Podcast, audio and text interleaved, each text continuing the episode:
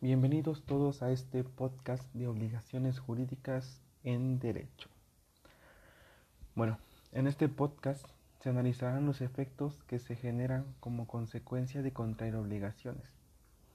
Los subtemas a ver dentro del tema efectos jurídicos de las obligaciones civiles son el cumplimiento de las obligaciones civiles, ofrecimiento de pago y consignación, incumplimiento de las obligaciones, consecuencias y evisión y saneamiento. Eso es lo que vamos a ver dentro de este podcast. Bueno, empezaremos con una pregunta que es ¿cuáles son los efectos jurídicos de las obligaciones? Hablar de los efectos que produce una acción determinada es referirse a las consecuencias de una causa o bien toda causa tiene un efecto o consecuencia. Los efectos de las obligaciones pueden ser positivos o negativos. Todo dependerá del cumplimiento o incumplimiento de la obligación contraída.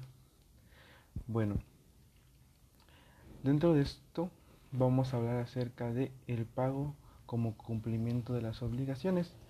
Este se encuentran en los artículos 2062 al 2096 del Código Civil Federal. En el artículo 2062 nos dice, pago o cumplimiento es la entrega de la cosa o cantidad de vida a la prestación de servicio que se hubiere prometido. La principal forma de cumplir con una obligación es pagándola.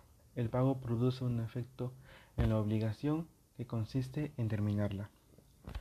Bueno, en el subtema de el ofrecimiento de pago y la consignación, en los artículos 2097 al 2103, nos dice que la consignación es el depósito judicial de dinero u objetos en manos de una tercera persona, encargada de hacerlos llegar al acreedor.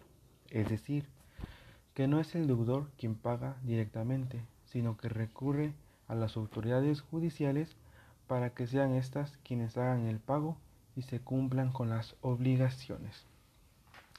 Esto está fundamentado en el artículo 2097 del Código Civil Federal que nos dice el ofrecimiento seguido de la consignación hace veces de pago si reúne todos los requisitos que para este exige la ley.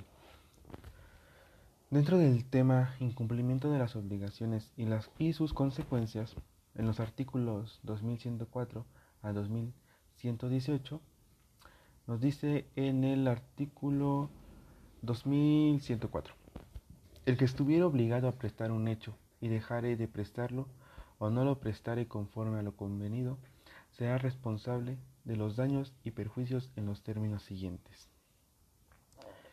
Menciona que ante la posibilidad de incumplimiento de una obligación se pueden generar daños y perjuicios, y si esto ocurriere, la misma ley nos dice cuáles serían las consecuencias para el deudor en los siguientes supuestos jurídicos. Este, en los artículos 2107 nos dice la responsabilidad de que se trata en este título, además de importar la devolución de la cosa, o su precio o de ambos, en su caso, importará la reparación de los daños y la indemnización de los perjuicios. Dentro de la evicción y saneamiento, en los artículos 2119 al 2162 de nuestro Código Civil Federal, nos dice en el artículo 2119, habrá evicción cuando el que adquirió alguna cosa fuere privado de todo o aparte de ella por sentencia que cause ejecatoria, en caso de algún derecho anterior a la adquisición. Todo acto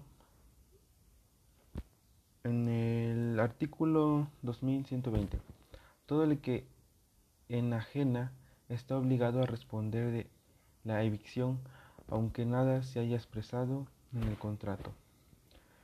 Los actos celebrados en fraude de los acreedores. En el artículo 2163 nos dice, los actos celebrados por un deudor en perjuicio de su acreedor pueden anularse a petición de éste que estos actos resultan en la insolvencia del deudor y el crédito en virtud del cual se intenta la acción es anterior a ellos. Bueno, esto es lo que estuvimos viendo en la sesión 5 y durante clase. Y bueno, lo que también es algo muy importante para mí y cabe recalcar es la acción paulatina.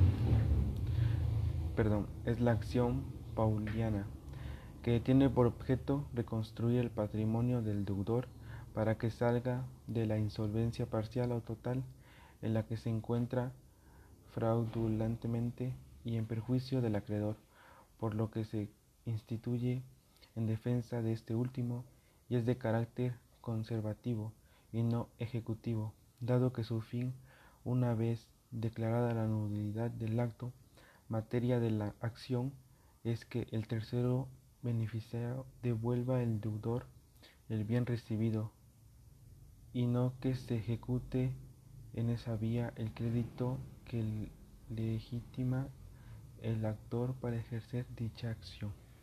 Bueno, eso es todo lo del podcast. Espero les haya gustado y me retiro. Hasta luego. Mi nombre es Alejandro Castro Rubio y fue un placer.